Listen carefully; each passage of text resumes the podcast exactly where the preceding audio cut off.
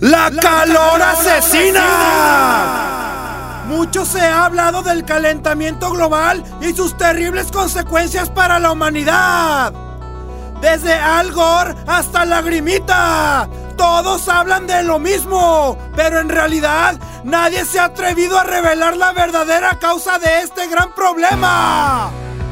¡Oh, qué tiempos aquellos! Cuando Guadalajara tenía un clima de poca madre. Cuernavaca, la ciudad de la eterna primavera, nos pelaba los dientes. Sin embargo, ahora no hay nadie que no se queje en todo momento y a toda hora del mendigo calorón. En los últimos días, la situación ha empeorado al grado de que se han comenzado a morir civiles a diestra y siniestra. A partir del mes de mayo comenzaron a llegar reportes de sospechosas muertes que la CEMEFO no podía explicarse. Encontraron a un viejito hecho asesina en una azotea mientras tendía sus calzones. A una joven la encontraron sin vida hundida en la calle con el chapopote hasta la cintura. Un grupo de jóvenes murió porque se les descarapelaron las axilas por exceso de desodorante. E incluso se suscitó una mortal riña en el transporte público.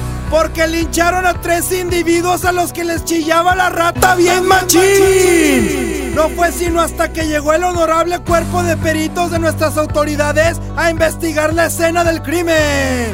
En una de esas, un perito llamado el perito Sola, intrigado, se ausentó unos minutos del lugar de los hechos, agarrando viada para echar una milla mientras seguía pensando en cuál sería la causa de estas muertes. Al tiempo que orinaba, a la gente perito sola le cayó el 20 al ver que sus chisguetes no llegaban al suelo, sino que se evaporaban en el aire. Por lo que instantáneamente concluyó que todo esto se relacionaba con el fenómeno conocido como la calor. Sí, señores, así como la malaria, la peste bubónica, la fiebre amarilla y la influencia HSBC1. Anastasio, era la H1N1. Pues era el sereno, pero se achilillaba quien se le pusiera enfrente.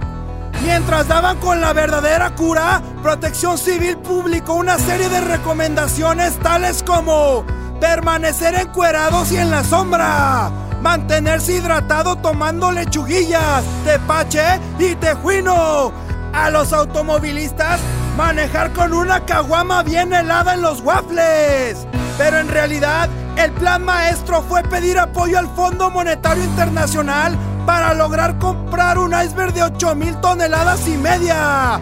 Traerlo desde Groenlandia, haciéndolo flotar utilizando el cauce del río Lerma Santiago, para luego hacerlo llegar vía terrestre sobre una flotilla de macrobuses a los terrenos donde sería la Villa Panamericana alrededor del Parque Morelos.